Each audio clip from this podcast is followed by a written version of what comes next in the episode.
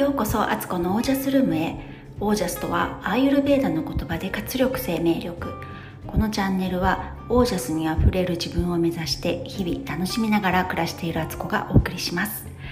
皆さんこんばんは、えー、今日は11月22日の、えー、月曜日。今8時10分を回ったところです。いかがお過ごしですか？え明日はねまた祝日ですよね。だからちょっとね日曜日週末と、え祝日の間の日という感じでねお仕事あった方もねなんとなく明日休みだしっていうワクワク気分だったんじゃないでしょうか。え今日はねフィーカタイムをやっていこうと思います、えー、そういろいろお話ししたいことありまして何から話そうかな、えー、主婦的な話からまず。普段使っているオイルコーヒーに入れているギーあのバターなんですけど、えー、グラスフェットバターというのを使っていて、えー、それは牧草だけで育った牛の、えー、ミルクから作られているものなんですよね。で、え今まで結構ねアマゾンとかで買ってたんですが同じものがあの OK, マあ OK ストアっていうこれなんか話してましたよね前ね。そそのこの辺の関東にあるスーパーだと思うんですけどそこで売ってるのを見つけて、えー、最近はねなるべくそこから調達するようにしてるんですよなぜかというとあの安いから そこで買うと同じものなのに、えーと、値段の比較的にはアマゾンで買うと1個400何十グラムかな？43 400 30g ぐらいだったと思うんですけどそれが1個1000円ぐらいなんですよね。なんかまとめ買い3つとかまとめ買いしても1000円ぐらいはかかるんですよ。まあ送料的なものもねちょっとあのクール便で送ってもらわなきゃいけないっていうのもあったりすると思うんで。なんですけど OK ストアだと1個税込みでも711円とかだったかな。だから圧倒的に安いわけで、えー、主婦としてはねここは頑張りどころっていうことで、えー、今日ね OK ストア行って3つ買ってきました。でそれもあのそのまま、まあ、あの食べたりしても全然美味しいんですけど一応今乳製品カットをやっているのでデイリーフリーっていうねデイリーって乳製品ってことなんですけど乳製品をちょっとね28日間取らない生活をしているので、えー、それをギーっていうあの純粋なバターに変えるものか買う変え変わったものを取りたくてそういうふうにあのギーとして取りたいのででもねギーって買うとまあまあするんですよ。市販でもね今すごく主流になってきて昔はねアイルベーダーアイルベーダーをやってる人とかの御用達って感じだったんですけど最近はやっぱりオイルコーヒーとか入れたりする人とかあの日常的にねちょっと健康に気を使ってる人があのギーを使ったりするんでね。で買うと高いからこれも手作りするんです。もうザ主婦っていう感じですけど自分で作ればまるまるそのバター1個がギーに変わるのでめちゃくちゃあのお得なんです。長持ちするし。っていうので買ってきて早速さっきあのギーにするのも簡単でバターを小鍋に入れてそれを溶かしてちょっとふつふつさせて上の方に白いアクがね上がってくるのでそれをまあスプーンでちょっと取り除いてから最後ちょっと粗熱取って、えー、ガーゼでこして、えー、瓶に詰め替えるという作業なんですけどあの慣れちゃうとねもう全然平気なんですよね。だから私はもうギーはお店で買うものっていう認識は全くありません。まあねなんかあの緊急でねどうしても必要っていう時は買うかもしれないんですけど基本的には自分で作れるあのって思っているのでね。それ作りました。なんかそういうのって良くないですか？なんか自分でできるって思えるってことがなんかねこれ月経血コントロールとかと似てるなと思うんですけど自分でできるもんみたいなねもんっていう感じですよね。なのであのそれでねそうお安くできるみたいな。だけどまあこの辺例えばね夫に言わせるとわざわざ車をね使ってねガソリン使ってそのちょっと遠く離れたそのスーパーまで買いに行くのと自宅にいてねアマゾンでポチッとするのとどっちの方が労力が少ないかさらにあのガソリン代とかも考えてみればかかってんじゃんっていう言われてみればそうなんですけど なんとなく主婦ってあの見えてる数字 判断しちゃうのでまあね他にもね OK ストアっていろいろいいもの売ってるので健康生活に使えそうなねあのブルーベリーの冷凍が売ってるんですけどこれがねいろいろ今まであのブルーベリーはねおやつ代わりに食べれるからっていうのでいろんなところの食べてきましたけど、えー、OK ストアのブルーベリーが一番美味しいと思います。大粒で結構甘いですね。コストコでもあのコストコだとねブルーベリーだけっていうのもあったけどブルーベリーとラズベリーとかブラックベリーが入ったものもあるんですがそっちはねちょっとね結構酸っぱいんですよねブルーベリーが。だからね OK ストアのがいいのでね今日もそれをねちゃんと買って。あとなんだろうな今日買ってきたもので健康生活と思って買ったものはそんなもんかな？他になんか全然違うものあの家族のものとかを買ったりしてましたけど。そんな感じで、えー、楽しく買い物行ってきました。そしてそう新しいねちょっとねオンラインスクールというかあのスピリチュアルの毎日21日間感謝のワークをしていくっていうあの基本的には自分一人でやっていって、え、最終的にはズーム会があるみたいなんですけどそれにあの入ったんです。今日から始まりました。なんかねたまたま見てて YouTuber の人がやってるやつなんですけどその方のチャンネル結構好きでその人のね声がめちゃくちゃいいんですよ。あのミラクルスマイルフォーレストっていうチャンネルなんですけどこの方の瞑想だったり結構ね私は彼女のライブを聞くのが好きであのいろいろ一粒万倍日とか、えー、春秋分の日とかなんかそういう節目とかに時々ライブされてるんですけどものすごく世界観が素敵であの好きなんですよね。で彼女がそういうオンラインスクールをやるってことであなんかいいなってもうこういうのは直感ですよね完全にいいなと思ったのであのすぐ入会しましてで今日からあのそのスクールがね始まったっていう感じでいやこれもなんかちょっと自分の中でね今いろんな変化が起きてる感覚があるのでそれにプラスしてねマインドの方もねなんかこうまた整っていったらいいなと思ってあのやり始めました。なのでね皆さんにもこの経過をねまたちょこちょことお伝えできたらいいなと思っていますでそれに伴ってなのか急にふっと思い出したことがあってあの「奇跡のコース」っていう本がね世界的に有名な本があるんですけどスピリチュアルの。その本のことをねふっと思い出したんです。でそれって結構分厚い本でなんか翻訳の本なのでかなり読みにくい文体ではあるんです。が昔ね、えー、15年ぐらい前とかにその本の存在を知って、えー、パラパラっと見たんですけど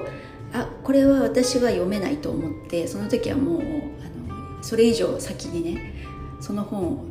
買ったり読んだりしようとはしなかったんです。なんか本屋かなんかで見たのかな？でそれをやってる人も周りにいたんですけどちょっとね私にはその時の私にはねレベルが高すぎたと思います。だけど急にそのことを思い出してあなんか今やってみたいと思ったんです。で実際どういうものなのかってあんまりよく分かってないんですけどなんかそれもね多分1日1個ワークみたいな1ページずつ読んでいってワークをしていくっていうものなんですけどあやってみたいなって思えたのでこういう直感はね私ね絶対逃さないタイプなのでじゃあやってみようってことで Amazon でその本をねあのオーダーしたんですがあのその本が結構高くてびっくりしたんですけど多分、まあ、めちゃくちゃ分厚いからねあの実物見たらそうだと思うんですけど4000いくらしたんですよ本で。ね、最近の本で4000円以上の本ってあんまり見かけなくないですか？なんかよっぽどのなんかこう論文とかが書いてあるような文献とかね。なんかそういう本じゃないとそこまでの値段それかなんか、ね、アイドルとかのあの写真集とかですかね。そういうのだとねそれぐらいするかもしれないけどなんか珍しいぐらい高いなと思いながらもなんかね Kindle のねアンリミティッド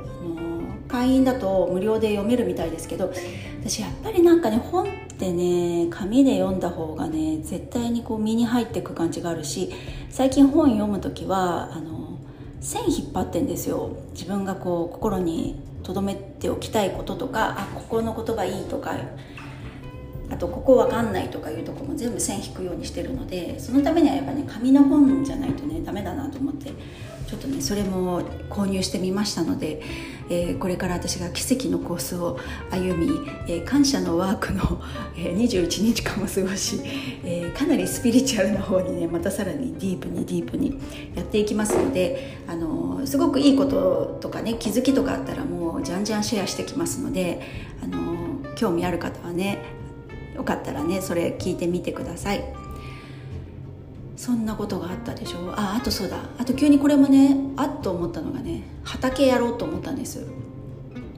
でうちえっ、ー、と多分何年5年ぐらい前に近所のあの農家さんが自分のとこの余ってる土地を使って市民農園を始めたんですね。その時にすぐ入ってややり始めたんですけどあのまあ子供がまだちっちゃかったのでわちゃわちゃしてるしもう土日とか私わざわざこう畑に行く気が起きなくてほぼ夫一人でやっててそれもね理由があるんですけど最初手伝ったんですよ手伝ったっていうか一緒にやろうとしたんですけど夫がまあねこうあの細かい性格なのであの畝を作る時とかのなんかこうなんかミリ単位でやってんのっていうぐらい細かくなんか指摘してくるんですよね。でなんか私のやり方とか大雑把だから気に入らないらしくなんかそこで喧嘩した覚えがあってもう私は知らんとか思って もう任せたっていう感じでもう好きなようにやってくれと。私が下手に手を出すとあの怒ったりするからもう面倒くさいと思っちゃってで私はもう子供見てるから畑に行くのはあなたねみたいな感じで夫がまあでもね夫は夫で結構その畑仕事楽しかったらしいんですよね。土いじりとかっていうのが普段そういうことがあんまりないから。でやってたんですけどどうにもこうにもやっぱ大変すぎたらしくてもうやめようってなってそれを3年ぐらい前にやめたかな。2年ぐらい続けたんですけどなんかねこうキャベツとか大根とか白菜とか作るんですけどあの一気に育っちゃうので収穫時期一緒でいきなりキャベツ3玉とか持ち帰られたりとかして白菜とかもねもうそんなに食べきれないっていう感じで消費できなかったんですよ。で腐らせちゃったりとかダメにすることも多くてで玄関は土だらけになるしなんかねあんまりいい思い出がなかったんです。で、まあ、私自身もねその主体的にやってなかったからあの全然没頭できなかったっていうのがあるんですけど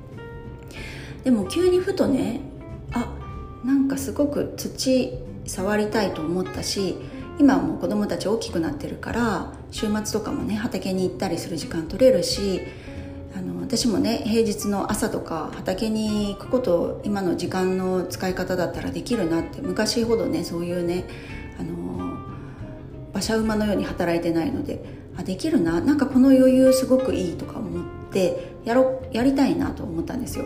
それプラスなんか最近あの生協ですごく買い物しすぎてるって夫から指摘を 受けまして生協2つやってんですけどなんかねやっぱりねすごいエンゲル係数高いんですよね5人家族で育ち盛りだから。で野菜もね、まあ、いいものを買ったりとかしてるとあのそれなりの金額で月なんか生協だけで8万とかかかってて私もちょっと使いすぎたなと思ってるんで反省してるんですけどそのそういう時にねやっぱ自分の畑でなんか少しでもねわずかながらでも野菜取れるとかこんだけあの野菜食べてる生活を私もしてるから自分で育てたものを食べるのもいいねって思ったしなんかこういざね世の中なんか野菜が急騰してますとかね、すごい高値になっちゃってとかなんか災害が起きて輸送が追いつかなくて野菜買えないとかなんか食料がね取れないとかなった時にもある程度自分の家族が少しはね生き延びられる野菜をね作っとくっていいだろうなと思ったんですよ。だから急にね畑のことも思い出してあやりたいと思って前お世話になってた農園にちょっと今連絡しててあの問い合わせをしているところなんですよね。そこはねなんか月4000円とか年間払いだったら4万とかかな。であのいろいろも種とかあの苗とか全部用意してくれててあの農機具とかも全部置いてあるのであのそこに身一つで行けばねあの畑仕事ができるようなありがたい場所が徒歩何分ぐらい5分もかかんないとこにあるのであのちょっとね畑仕事も私あの始めようかなと思っているころです。ね、アーシングができそうですごくいいなって思うんですよ。土を触るっていうのを。ねっていうことでそんなことも始めようと思っています。あと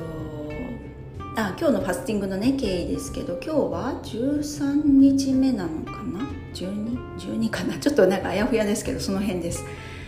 で、今日食べ始めた時間は1時半ぐらいにピスタチオをちょっと食べて2時半ぐらいにお昼ご飯。でそれはね朝も家族のお弁当を作ったついでに自分のもお弁当箱に詰めてみたんです。で野菜ちょっと多めとかでね私のものは。そうするとなんかこう楽ですね。なんか作ってあるとそのまま食べればいいから。で量もねなんかそのお弁当箱に入るだけっていうとめちゃ食いはしないからなかなかいいなと思ってそんな感じでお昼食べてコーヒー飲んでまたナッツ食べてでオイルがねあの今日のお昼ご飯少なかったから海苔にねオリーブオイルつけて食べましてであとなんだ？あでみかんとりんごとブルーベリー買ってきたやつね。を食べたって感じかな。あと何か他のもの食べたっけ？なんかやっぱねあの乳製品と小麦粉取らないとなんか食べるものやっぱりある程度限定されますね。まあちょっとね期間限定だからあのその間は我慢しようと思うけどどうしてもラテがね豆乳とかねアーモンドミルクやっぱり私あんま好きじゃないなと思って。で早く牛乳で作りたいという感じです。牛乳のラテってやっぱちょっと甘みがあるので自然な牛乳の。あれが美味しいんですよね。豆乳もね調整豆乳使ってないので普通の無調整だしアーモンドミルクもね余分なもの本当入ってないものを選んでるとちょっと無機質な味というかなんか豆っぽさがねやっぱちょっと苦手なんだよなと思いながらも、まあ、あともう少しねデイリーフリーは頑張りたいなと思っています。あそれとそうそうそう。今日運動しながら思ったんですけどあちょっとなんか太もも細くなってないって自分で思えたんです。あの私太ももゴン太ですのであの自分で言うのもあれだけど白菜2個並んでるかなみたいなそういうもっこりしたね太ももなんですけどその太ももがね結構ねなんかこう直線のラインが見えてきた感じがしてあのなんかちょっとずつこのねファスティングの効果も出て脂肪がね燃やされ始めたかなっていうなんかちょっと嬉しい変化を感じてやっぱりねこう綺麗になるっていいですよね自分が。そんなことをちょっと感じつつ。筋トレを励んでおりました。で結構ね股関節柔らかくなってきたみたいでもう今、まあ、あのこのラジオのね画像にもなってますけどあの180度開脚はまあもう普通にできるんですよ。で一応前にも倒れられる。あの日によってね買ったって前に倒れた時行ったってなる時もありますけど、まあ、る程度ほぐしてからやればあの状態はいけるんです。で最近頑張ってるのがあのトカゲのポーズっていうねのラジオを聴いてくれてるねにろみちゃんもね頑張ってるっていうのはあの知ってるんですけどね一緒頑張ろうって感じですけどトカゲのポーズってヨガのポーズであるんですけどうんとどうやって説明したらいいかな？腕立て伏せをやってる状態から右足でも左足でもどっちでもいいですけどどっちでもいいんですけど片足を前に出してあの手と同じラインに並べるっていうワニみたいなポーズ。なんですよね。あれであれの前に出した足がどこまでこう前に出せるかとか体をどこまで低くできるかっていうのがポイントでそれはあの股関節とかあの腸腰筋とかねお尻周りの筋肉の柔らかさなんですけどそのポーズをねちょっと私も極めようと思っててそれが深くできると、えー、その前に出した足を肩にかけたりとかなんかねあのすごいまたすごいポーズができるんですよさらに。ちょっとね私もそれ目指そうかなっていう感じでやっております。であそうそうそうもう一個ね結構ねあの大きな変化がありましてあのうちの夫全然スピリチュアルとか好きじゃないし興味ないし目に見えないものはあの証明できないものはないのと一緒っていうそういう人です。バリバリ理系なタイプだから論理的なものでエビデンスがないと信じられないって人なんですけど急にですね自分の生きる使命を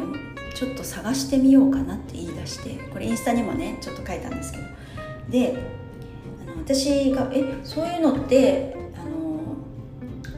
私が結構やってるねそのスピリチュアルな世界のことで言われるようなことをみんながそこでこう探してるようなことじゃん」みたいな言って「ああまあね」みたいなでそんな本だったらいろいろあるよって私持ってるよって言ったらでふーんとか言いながら会社に行ったんですけど LINE が来てあのちょっとずつねそういう本を読んでいこうかと思うから出しといてくれるって LINE が来てもうびっくりたまげたみたいなねまさか夫の口からそういう発言が出るって考えられないんですよ。彼に何が起こったんだと思うんですけどまあねこの週末ちょっと彼はあの年1回ねちょっと大学時代とかの仲間たちと会ったりしてそこって何て言ったらいいのかそこで彼がこう尊敬する先輩がいたりとかしてその先輩の言うことは結構素直に聞くんですよねいつもね。でその先輩からちょっとそういうアドバイスみたいのもらったらしくなんか彼の中でちょっとそういうスイッチが入ったみたいで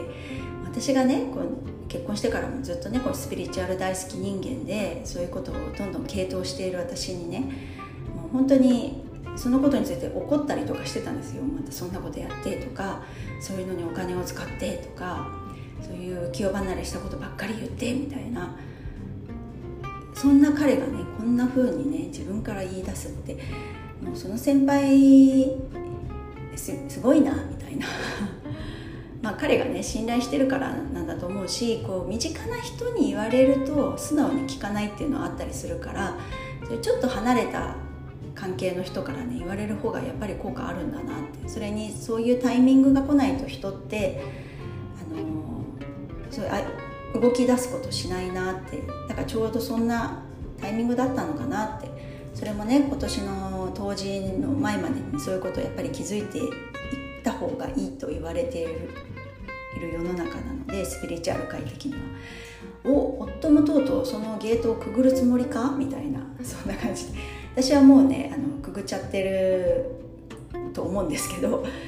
夫も一緒のとこ来てくれるんだってちょっと嬉しかったりなんだりまあどうなるかねお楽しみにって感じですけど意外とこう今まで全く信じなかった人ほどそういうのを新しい概念が入ってきたり今まであの疑問に思ってたりとか謎が解けなかったことがその新しい視野で見たらあそういうことだったかもしれないってこう腑に落ちたりすると180度変わったりするのでね。もしかしたら来年の今頃はねなんか夫の方がスピリチュアルリーダーになってるかもしれないななんて思ったりしてね。それはそれでいいんですけどなんかちょっとそんな出来事も起きたりしてこれはなんかなんだろう藤代家に何が起こってんだっていう感じです。はいということであ今日すごい長く話しちゃった25分ぐらいになりますねこれで。はい、えー、最後まで聞いていただきありがとうございました。今日はフィーカタイムでお茶するようにお話をいろいろしてみました。最近の私のご報告でした。もう日に日になんか怒っててねなんかもう面白くてしょうがないですね人生ね。そんな私です。はい、えー、ご感想やご質問などはもうもう本当にお気軽にあの公式 LINE にあのメールしてください。で公式 LINE 登録してもらったら4日間にかけてオージャスについてのね Tips あのヒントをねお送りしますのでオージャスについても知りたい方是非ご登録ください。はい、えー、それでは今日はこの辺で、えー、皆様の暮らしが自ら光り輝きオージャスにあふれたものでありますように。オージャス。藤代家に何が起こったか。